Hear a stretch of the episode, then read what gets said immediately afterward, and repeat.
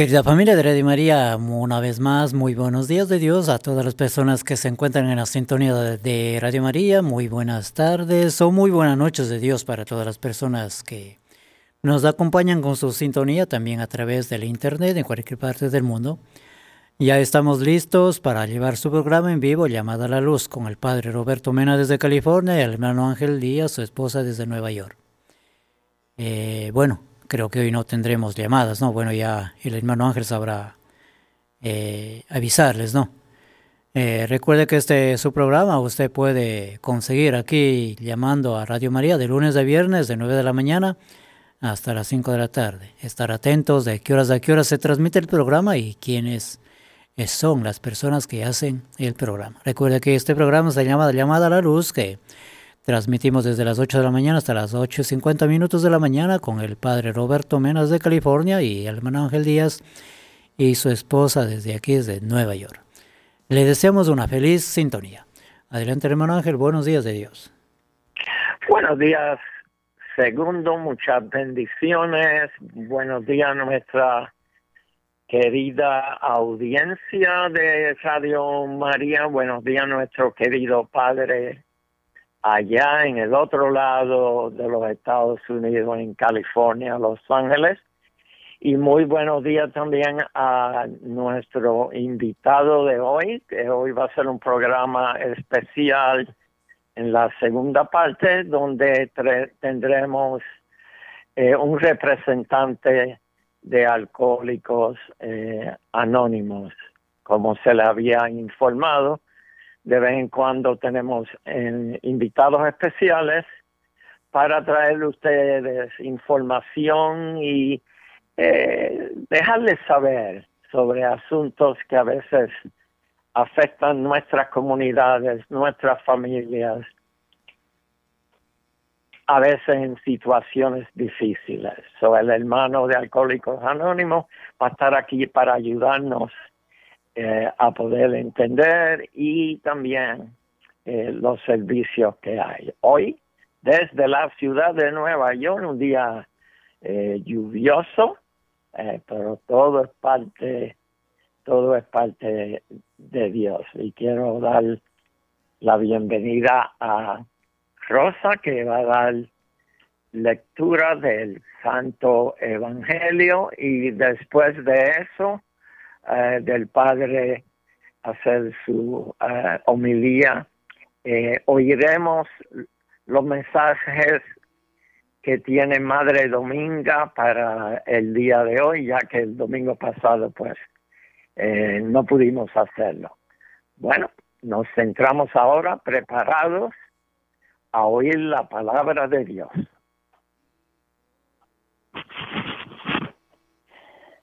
Lectura del Santo Evangelio según San Marcos, capítulo 1, del 21 al 28. Gloria a ti, Señor. En aquel tiempo llegó Jesús a Farnaum y el sábado siguiente fue a la sinagoga y se puso a enseñar. Los oyentes quedaron asombrados de sus palabras, pues enseñaba como que como quien tiene autoridad y no como los escribas. Había en la sinagoga un hombre poseído por un espíritu inmundo que se puso a gritar, ¿qué quieres tú de nosotros, Jesús de Nazaret? ¿Has venido a acabar con nosotros? ¿Ya quién eres? ¿El santo de Dios? Jesús le ordenó, cállate y sal de ahí. El espíritu inmundo, sacudiendo al hombre con violencia y dando un alarido, salió de él. Todos quedaron estupefactos y se preguntaban, ¿quién es este? ¿Qué es esto? ¿Qué nueva doctrina es esta? Este hombre tiene autoridad para mandar hasta los espíritus inmundos y le obedecen. Y muy pronto se extendió su fama por toda Galilea. Palabra del Señor. Gloria a ti, Señor Jesús. Ahora pasamos a nuestro querido padre Roberto Mena en Los Ángeles, California. Buenos días, padre, ¿cómo estás? Buenos días, muchas bendiciones, bien con la gracia de Dios. Entonces, hoy escuchamos este Evangelio y ya que el tema va a estar relacionado, pues es importante entender que no solo las adicciones y las modas sofocan nuestra libertad.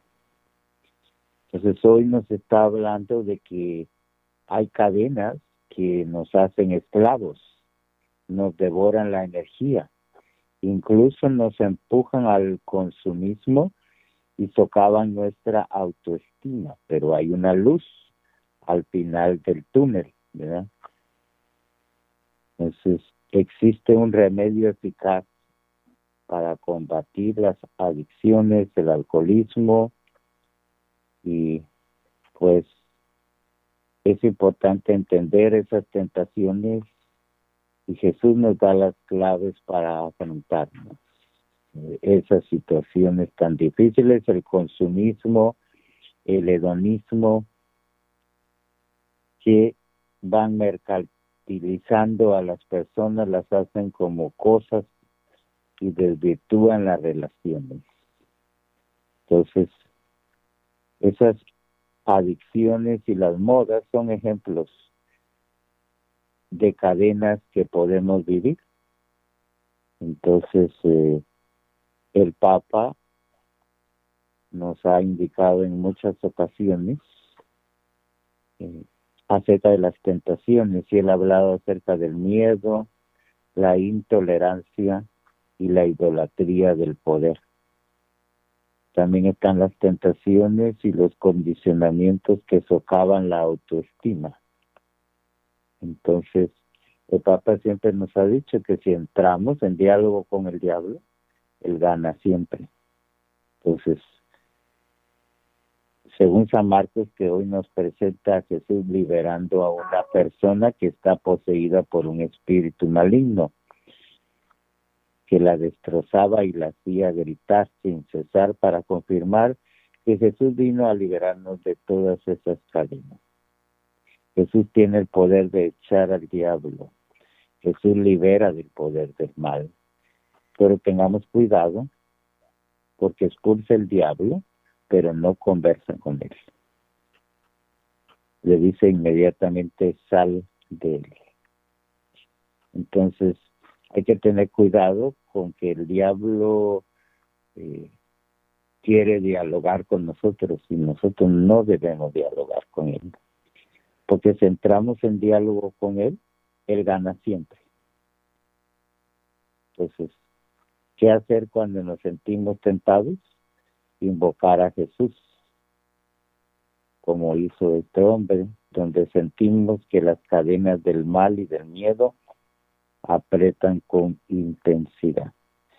Entonces, la manera más eficaz de liberarnos de estas cadenas es no dialogar con el diablo, pero sobre todo invocar a Jesús pues es el que tiene la fuerza, el poder, la autoridad, como dice el Evangelio de hoy. Entonces, Jesús le quiere decir a este hombre, vete, deja en paz ese corazón. Si tienes la enfermedad del alcoholismo, pídele a Dios que te ayude. No vas a poder solo, vas a necesitar grupos como Alcohólicos Anónimos y a la comunidad. Porque el alcohol divide el mundo interior, el mundo de las familias, el mundo de nuestras comunidades, de nuestras parroquias. Y hay que decirle, como le dijo al demonio Jesús, déjalas vivir en paz para que florezcan ahí los frutos del Espíritu Santo, no tus placeres, tus deseos para que reine en ellos el amor, la alegría, la mansedumbre. Por eso los doce pasos que tiene el grupo de Alcohólicos Anónimos ayudan a este objetivo, para que venzamos la violencia interior y los gritos de odio. Haya libertad, paz, respeto y cuidado hacia sí mismo, hacia la familia y hacia la comunidad y la iglesia. Amén. Amén.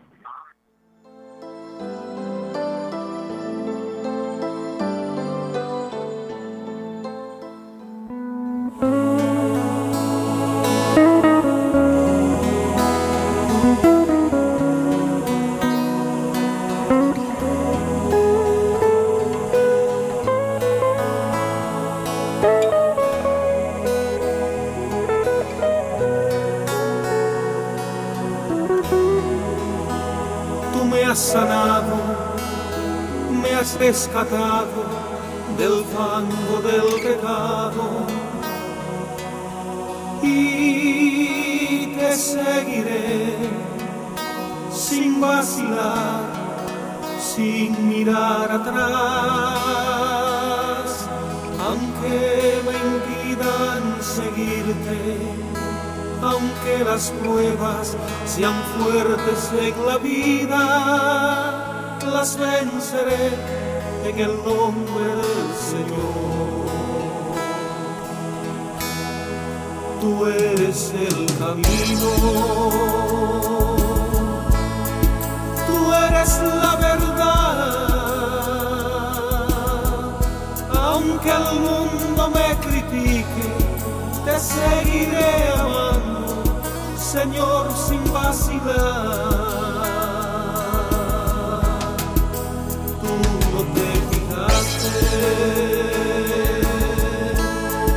Señor, mis pecados.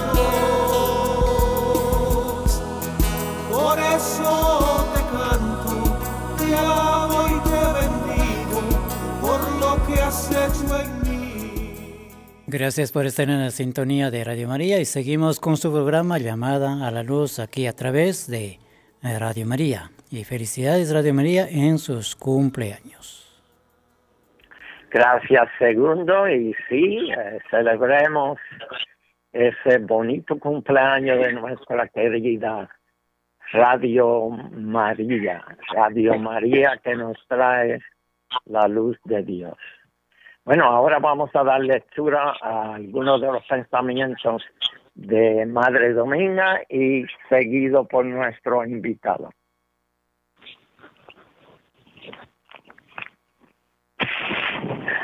Dice la Madre Dominga, las madres deben ser las primeras formadoras del corazón de sus hijos. En el cielo sabrá cuando bien cuánto bien hemos hecho. Hagamos oración constante y sacrificio sin tregua. No nos llevemos buscando las cosas de aquí, sino la verdadera riqueza, la del cielo. Nuestro deber es santificarnos y ayudar a otras almas a acercarse a Dios. La fe ser nuestra vida. Todos los días tenemos retos a nuestra fe. No temamos. Gracias, Rosa. Y quería recordarle a, nuestra audiencia, eh, obviamente porque tenemos las tres líneas eh, telefónicas ocupadas, pues no va a haber acceso a que ustedes llamen. Ahora vamos a darle la bienvenida y recibir a nuestro invitado de Alcohólicos Anónimos. Buenos días, hermano. Los micrófonos son suyos. Hola, ¿qué tal? Muy buenos días. Yo me llamo Juan Day, soy aquí del grupo de jóvenes Brooklyn, Alcohólicos Anónimos, y pues de antemano queremos darle las, pues, las gracias por permitirnos eh, poder transmitir el mensaje de lo que es Alcohólicos Anónimos a aquellas personas que pues tienen este problema o este padecimiento de lo que es la enfermedad del alcoholismo o la drogadicción. Y, Adelante, hermano, aproveche todo el tiempo. si tenemos una pregunta, pues le dejamos saber. Ok, muchas gracias. Eh, pues sí, no, me gustaría comenzar, ¿no? Lo que es este, el grupo en donde pues yo estoy, ¿verdad? Y contar un poco de lo que es pues este, mi historia personal eh, y lo difícil que, que fue eh, darme cuenta para poder eh, eh, tener un pequeño conocimiento o entender que tenía un problema, ya que eso fue de las eh, cosas o de lo más difícil creo que es que uno se dé cuenta que tiene un problema, ¿verdad? Eh, yo este en realidad vengo de, de un papá que, que ha sido alcohólico. Mi padre pues este desde que tengo uso de razón pues yo lo veía bien tomado, ¿verdad? Eh, y, y cada vez que él tomaba pues se convertía en otra persona, ¿no? Eh, agresivo, este eh, desatento, eh, pero en especial lo que yo recuerdo pues era su, su agresividad, ¿verdad? Falta de cariño hacia, hacia mí, hacia mi hermana. Entonces, este, empezaba a tener mucho miedo, ¿no? Cada que, que, que él llegaba a la casa, este, sentíamos una sensación de miedo porque ya sabíamos cómo se ponía, ¿verdad? Así medio, eh, le decimos nosotros allá en mi país, medio alocado, ¿verdad? eh, agresivo y este con palabras groseras y eso así nos empezaba a hablar entonces pues ya desde esa temprana edad que de que yo recuerdo que eran como unos ocho años por ahí este ya empezaba a tener mucho mucho temor mucho miedo este cada vez que lo veíamos así verdad yo y mi hermana y y y obviamente porque ya sabíamos lo que lo que iba a pasar verdad entonces pues eh, uno va creciendo, de cierta forma también este va viendo uno lo que es ese problema de del alcohol. Y cuando ya estaba un poco más grandecillo ya estaba en la edad de de lo como llegando a teenager so pensaba que este mi mentalidad era no no ser como mi papá verdad ser diferente eh, ser ser mejor este ya pensaba así cuando yo tenga una familia tenga mi esposa tenga hijos este yo quiero ser diferente verdad yo este voy a voy a tener a mis hijos voy a abrazar a mis hijos y, cosas eh, positivas diría yo eh, que yo pensaba hacer no esa era mi idea. O eso es lo que me hubiera gustado hacer de cuando cuando recuerdo mi, mi forma de pensar en esos momentos.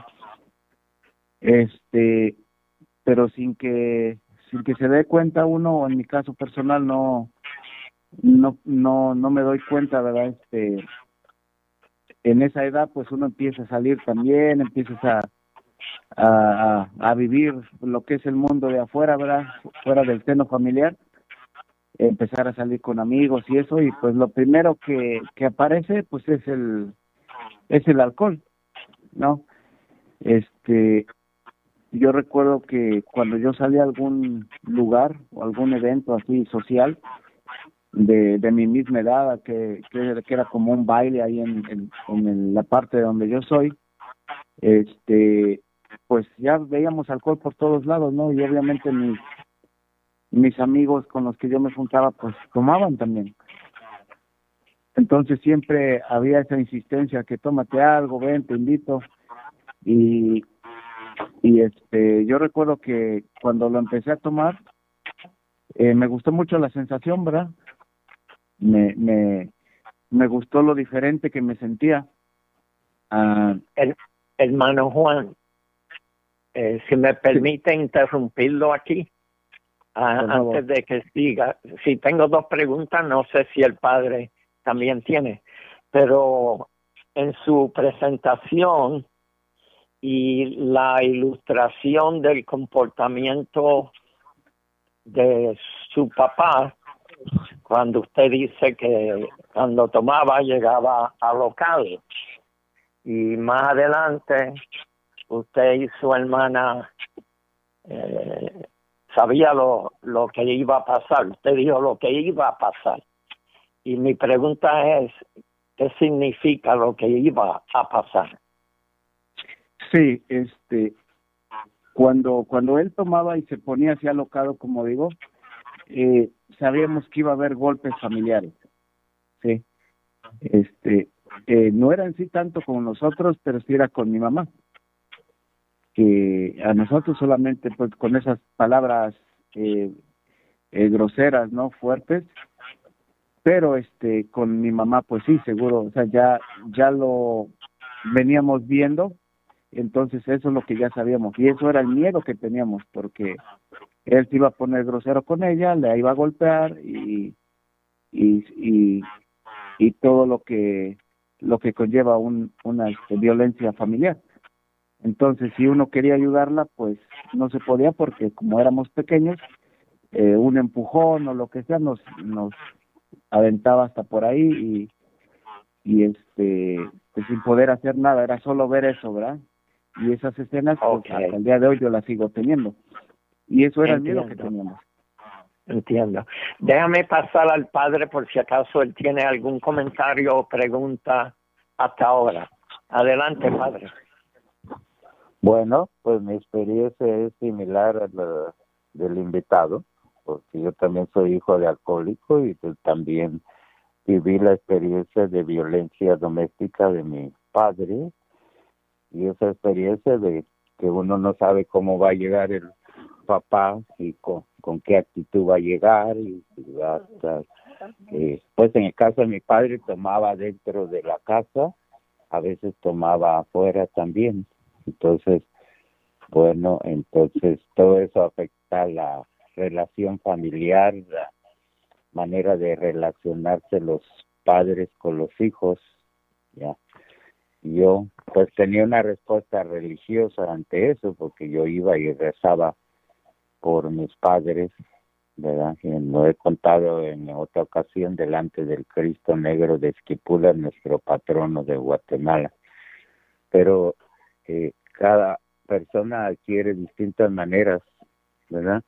Cómo poder sobrellevar ese alcoholismo, porque es una enfermedad que afecta a toda la familia. Entonces, en el caso mío, afectó a mi hermana, a mí, a mi madre, entonces todo eso eh, tiene consecuencias en la vida de uno. Uno tiene que vencer esa inseguridad que sucede debido al padre alcohólico, porque uno siempre está inseguro y desconfiado de los demás. Gracias, Padre. Y antes de regresar al señor Juan, Rosa tiene un comentario. Yo quería también dar un ejemplo. Mi padre fue alcohólico, pero yo no conviví con él. Anyway, no puedo, no puedo decir la experiencia que pasado su segunda esposa con él, no lo sé. Pero tenía a su hermano más pequeño, mi tío, también era alcohólico. Y pienso yo que mucho del alcoholismo son problemas que tenemos que no podemos resolver y creemos que se nos va a olvidar con el alcohol porque mi tío a veces se presentaba en mi casa así de repente y yo decía, tío, ¿qué pasa? Te estaba buscando porque tenía que hablar contigo. Y como dice el Evangelio de hoy, a mi tío se le metía algo dentro, como un demonio, digo yo, que él lo sacudía y lo sacudía y mi tío se, se aguantaba la cabeza y lloraba y lloraba y lloraba. Yo tenía que ponerme a orarle y orarle hasta que eso se le iba de encima. Le, le decía, tío, tienes que dejar de tomar, el alcohol le está afectando. Dice, tú no entiendes que yo lo hago para ahogar mis penas. Digo, ay, tío, por favor, esa excusa que da todos los borrachos y nunca ahogan las penas. Pero si él no era agresivo, pero si yo siento como que algo se le metía adentro que no lo dejaba funcionar. Y después, más tarde, me enteré que tuvo muchos problemas por una carta que él me escribió. Y la tengo guardada todavía. Falleció hace muchos años atrás. Pero sí, tenemos, yo pienso que hay que buscar también cuál es la raíz del problema. Porque no conocí a mi abuelo, pero no creo que mi abuelo fuera alcohólico. Anyway, quería compartir eso. Y gracias a Dios, las personas alcohólicas que yo me he encontrado, me recuerdo un primo de Ángel que yo lo adoraba, muy bueno, muy bueno. y pero él era alcohólico, pero era pasivo y callado cuando tomaba. Y se sentaba en una butaca y ponía la botella al lado con un vaso. Y yo cuando iba a la casa le escondía la botella. Me decía, nena, nena, tráeme la botella. No, no te voy a traer la botella, no. Tú estás tomando trago tras trago y eso no es bueno. Pero no era agresivo, era pasivo. Quería compartir esas dos experiencias. Gracias, Rosa. Gracias, Padre. Adelante, señor Juan. Sí, muchas gracias. Y sí, pues este, eh, como les digo, esa era parte de, mi niñez. Yo todavía no, no este, entraba de lleno la enfermedad, ¿verdad? Eh, del alcoholismo, que ahora sé que es una enfermedad. Eh, algo de lo que lo que comentaba al principio era de que cuando comenzaba a beber eh, mi forma de pensar cambió, ¿verdad? Eh, yo cuando comencé mis primeras que eran cervezas allá en mi país, este, me gustó lo que, lo que, cómo me despejaba de la mente, ¿no? De esos complejos como de ser inferior y todo eso, eh, de, inseguridad, ¿verdad? Se llama, de ser una persona diferente, de no tener eh, esos complejos conmigo mismo, de poder hablar con las con las muchachas, que es muy, común, muy común en esa edad, ¿verdad? Este, que uno quiere hablar con las muchachas y te da miedo o eres muy reservado, a veces le llaman, pero yo sé que era muy así como retraído. Y cuando bebía era diferente, ¿verdad? Entonces eso me, me llenó de, como que de mucha seguridad. Ese fue eh, eh, el gancho para mí para meterme al alcoholismo. Eh, eso era lo que me gustaba, ¿verdad? El, el, el sabor y todo eso, pues a mí no, no le voy a decir que lo que, lo, que lo, lo disfrutaba y decía así que me gustaba en realidad no no me gustaba pero sí me gustaba todo lo que hacía verdad este que podía bailar que podía hablar que me sentía que podía socializar muy bien fluir con toda la gente y y fue muy o al menos ese fue el engaño en mi mente que me que me indujo a a usarlo siempre porque desde la primera vez que comencé en realidad que pues no pude parar, ¿verdad? Este siempre en mis salidas, así con mis amigos siempre era tomar. Y, de ahí comenzó este mi carrera alcohólica. Tenía como 14 años cuando yo comencé a, a salir y a tomar. Y este y, y, y no me daba cuenta dónde estaba entrando, pero sí ya empezaba a tener problemas a como a los 15 años, 16 años, este, ya no, fíjese que ya no era así, ahora que repaso mi, mi vida a veces o mi historia, yo recuerdo que, que ya mis salidas ya no eran como al principio, ya era poquito tiempo, era un par de años, ya era salir y solo tomar con mis amigos, ya eso era la diversión, ya no era lo que era el comienzo de salir, de ir a bailar, de hablar con las muchachas, y yo recuerdo que ya no más era juntarme con mis amigos, ir cambiando de amistades también, porque mis, los amigos que no tomaban así, como que decía, estos no son este de ambiente, como que son aburridos, ¿verdad? Y empieza uno a cambiar amistades, empecé a juntarme con personas más adultas, ya digamos yo tenía 15 años, 16 por ahí, mis mis amistades ya eran eran diferentes, ya tenían 18, 19 años, este y todos todas esas personas pues ya eran eran este personas que tomaban normal verdad y, y ese tipo de amistades yo yo me iba apuntando. Eh, como le decía empezaba a tener problemas porque eh, a esa edad como a los 16 años 17 al máximo eh, este yo tuve un accidente verdad yo iba manejando y y tuve un accidente serio donde eh, eh, casi casi este pues perdemos la vida gracias a Dios no pasó nada pero sí el carro que llevaba pues se destrozó totalmente.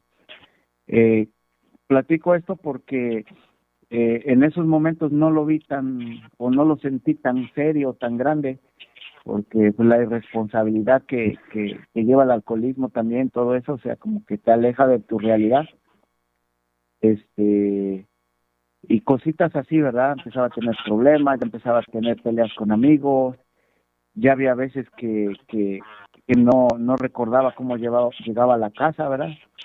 O sea, ya mis, mis bebetorias ya eran como de dos veces a la semana, a esa edad, ¿verdad? De dos veces a la semana. Y, y este, y recuerdo, ¿no? Que, este, todavía en esos momentos pues le tenía un poco de temor hacia mi papá, a mi mamá, ¿verdad? Porque era chico todavía que me, que si me veían, todavía me escondía un poco de ellos este en sí como que, que quería ser libre para hacer lo que lo que fuera y lo que fuera pues era beber para mí en ese momento ya. Pero nunca pensé que tuviera un problema verdad yo siempre pensé que pensaba que lo dominaba. Cuando yo veía a mi papá siempre pensé que él este se hacía.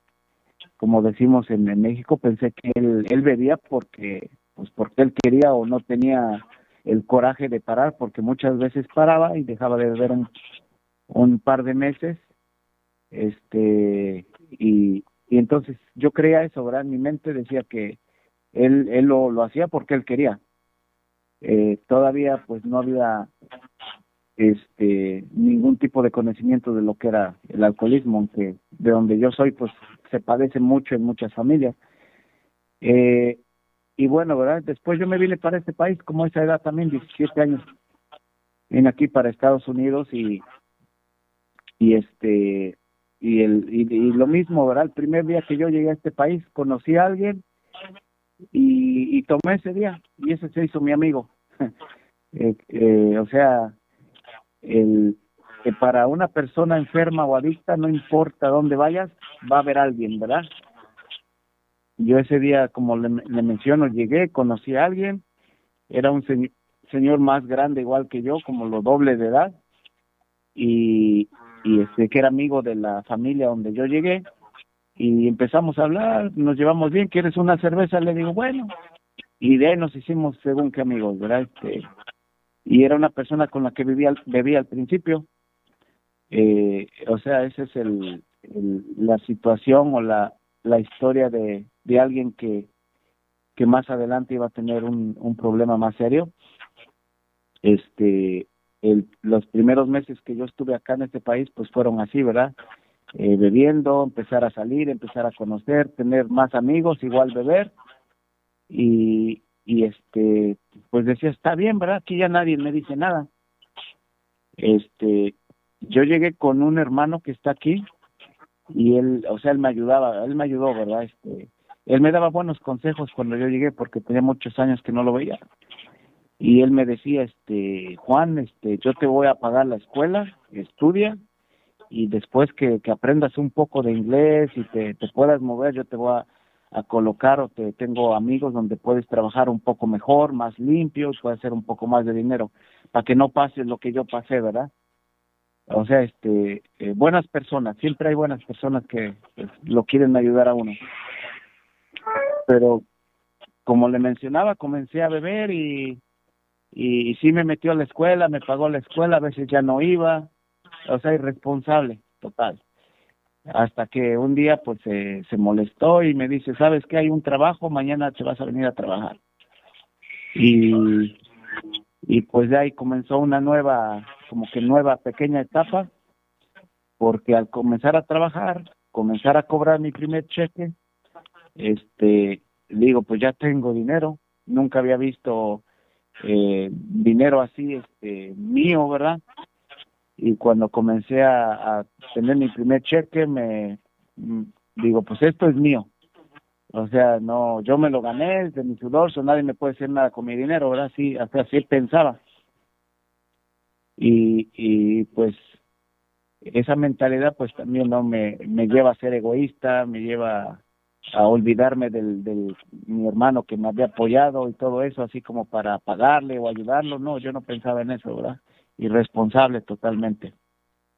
Y Juan, y Juan, perdona, eh, en la esencia del, del tiempo, porque el tiempo vuela, eh, ¿cuándo es que viene un momento, ese momento de que tú recibes la luz para poder cambiar a, a dejar el alcoholismo y a entrar entonces a Alcohólicos Anónimos. Y uh, si tuviese más tiempo hablábamos más. Uh, So, háblanos de ese momento que ya no puedes más y necesitas eh, recobrar quién eres tú. Y también háblanos de el grupo de ustedes, dónde pueden buscar ayuda, etcétera, etcétera. Adelante. Sí, muchas gracias. Pues sí, lo que eh, lo que el día de hoy entiendo es que se se, se tienen que o tu, tuve que perder pues prácticamente todo para poder darme cuenta, ¿verdad? Este eh, para hacer corta la historia, ¿verdad? En ese transcurso, pues yo yo yo conocí una persona, me junté, eh, fue mi pareja por un tiempo, tuve una un, un, bebé, una nena, y todo bonito. Dejé de beber por corto tiempo, por como casi dos años. Eh, y, y nuevamente cuando me comenzó a ir mejor en el trabajo, porque pues cuando uno se vuelve un poco más responsable se, se, se, mejora todo, ¿verdad? Cuando uno deja de beber, se mejoró mi situación económica, me era señor de casa, estaba joven todavía y todo bien, ¿verdad? pasarían como dos años, comencé a beber nuevamente, este, otra vez me sentí con el, el derecho de que pues yo trabajo, me lo gano, es mío, y, y fue el nuevo, nuevo lapso donde perdí a mi familia, por lo mismo, ¿verdad? Este, obvio, antes de que me dejara, siempre hubo muchos reclamos o, o mucha manera de ayudarme con palabras dulces, por favor, este, hubo, hubo peleas, hubo mucha mucha discordia familiar, ¿verdad? Y se cansó la persona, ¿verdad? Entonces eh, me abandonó, se llevó a mi hija y, y este y ese trabajo que yo tenía, pues al, a los poco tiempo me corrieron también. Eh, tenía una cuenta en el banco, se perdió a través del tiempo y, y, y deteriorado físicamente, ¿verdad? Ya el último no podía conseguir, este, podía establecerme en un trabajo, eh, so, la última vez antes de yo llegar al grupo, recuerdo que tomé como casi, casi 20 días diario, ¿verdad? Porque ya cada vez había avanzado más, casi 20 días encerrado en un cuarto, ya no tenía trabajo, ya no tenía dinero y ya no podía dejar de beber, o sea, había cambiado todo, ¿verdad? Este, y, y esa vez pues me, eh, me llegó, me llegaba a visitar ya mi, mi hija que pues ya a estos momentos, ya es como le digo, hice la historia corta, ya a estos momentos esa niñita de aquellos años pues ya tenía 15 años, ¿verdad? Iba a cumplir 15 años. Pues ya era una señorita, ella de vez en cuando llegaba a visitarme, tenía la llave donde yo vivía y, y este y pues ella me vio. Ella fue algo de lo que me impulsó porque cuando me vio este así en la situación que estaba se puso se puso mal verdad este se puso a llorar. Me di cuenta cómo la la lastimaba verdad este eh, al verle la, la, la, la carita y todo eso verdad eh, igual reclamarme llorando que por qué que por qué no dejas hazlo y y entonces pues me sentí me sentí el, lo peor de lo peor, se me vinieron muchas ideas, digo, no, pues no, no merece que le haga esto y, y se me venían esas ideas de lo que pensaba de mi papá anteriormente, ¿verdad? Que no soy mejor que él y como que se deprime uno también. Pero eso fue lo que lo que lo que me ayudó, gracias a eso, pues ella ella habló con su mamá, su mamá habló con mi hermano y, y ellos me buscaron la ayuda porque la verdad yo no la busqué. Ellos me buscaron la ayuda, me me encontraron aquí a Jóvenes Brooklyn y, ellos me ayudaron a los primeros días, ¿verdad? Aunque ya no era mi pareja, pero pues había comunicación, mi hermano también estuvo conmigo y, me trajeron aquí al grupo. Entonces, este, o sea, eso fue la, el, como que la chispa o Dios se manifestó de esa forma para que yo abriera un poco los ojos y llegara al grupo. Aleluya. cuando cuando o sea del dolor lo veo ahora verdad que pues no es agradable pero eso fue lo que como que despejó mi mente un poco y dijo no pues tienes que hacer algo verdad y estuve dispuesto a hacer lo que fuera. Juan, que se gracias, Sí, Juan, gracias porque ya el tiempo pasa y quiero que el padre eh, cierre el programa con algún comentario, pero si puedes dar el teléfono de su organización, que aunque es de Brooklyn, la gente puede llamar y de ahí quizás ustedes lo pueden eh, ayudar. Obviamente Alcohólicos Anónimos está nacionalmente. So, si puedes dar el teléfono de la organización. Sí, muchísimas gracias. Este, pues sí, nosotros somos jóvenes Brooklyn eh, y estamos ubicados en Brooklyn en el 5302 de la Cuarta Avenida en el segundo piso. Eh, nuestro número de teléfono es el 718-439-3367.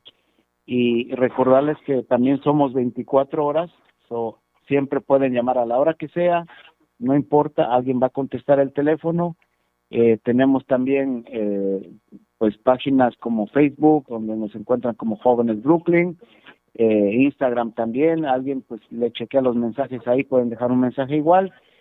Y, y también pues hay otros grupos, como decía, que no solo aquí en Brooklyn, hay muchísimos grupos así como nosotros de jóvenes, eh, aquí en, en, en Nueva York, pero también tenemos fuera de como en California, hay varios grupos jóvenes, Nuevo México, Vegas.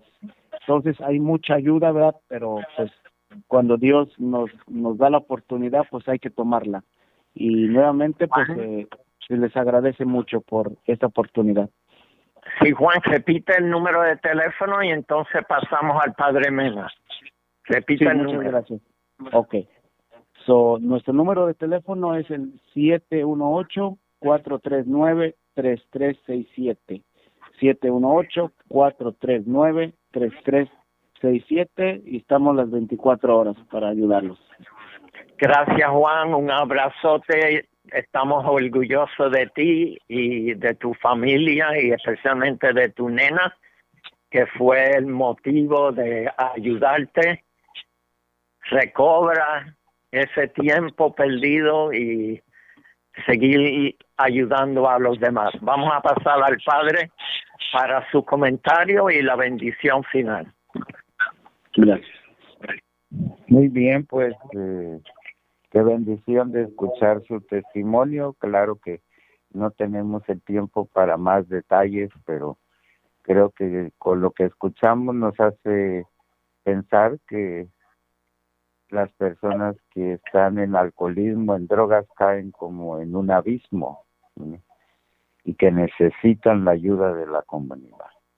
Entonces la comunidad los ayuda a salir adelante y luego ellos se transforman en testimonios de nuevo para los demás, para la comunidad y ayudan a otras personas como, como padrinos o madrinas. Entonces, qué importante es entender también que esto no tiene sexo, que no es solo los hombres, también las mujeres padecen la enfermedad del alcoholismo y que requieren la recuperación. En muchas parroquias ofrecen sus salones para que se reúnan los grupos de alcohólicos anónimos. Entonces, pregunte en su comunidad, en su parroquia, ya que les dieron hoy la información también, pues eh, busquen y qué bueno que haya grupos de jóvenes también, porque son los que necesitan más y ahora no digamos con lo de las drogas, aquí en California el problema de la droga del fentanilo está aumentando más y más y están habiendo muertes relativas a esa droga, que es la más mortal que existe ahora. Entonces, eh, hay que pensar en todo eso al escuchar el Evangelio de hoy y saber que hay liberación en Jesucristo, que Él nos puede ayudar, que hay que clamar y venir a Él como lo hizo este endemoniado que en medio de la discurso de la palabra de Dios, la exhortación de Jesús, vino después la liberación y vino la sanación.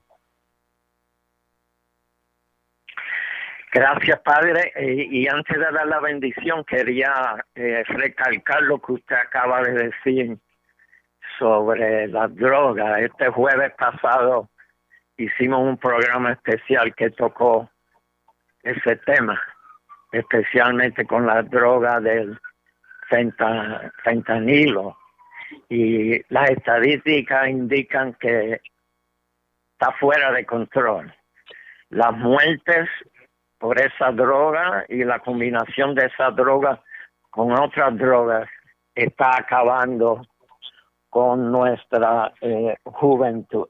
Y antes de terminar, quiero pedir también, Padre, eh, oraciones y bendiciones. Un miembro de nuestra familia, eh, Carrie, eh, ha sido diagnosticada con cáncer y estamos en oración para pedir a Papá Dios y así por todas las personas eh, enfermas.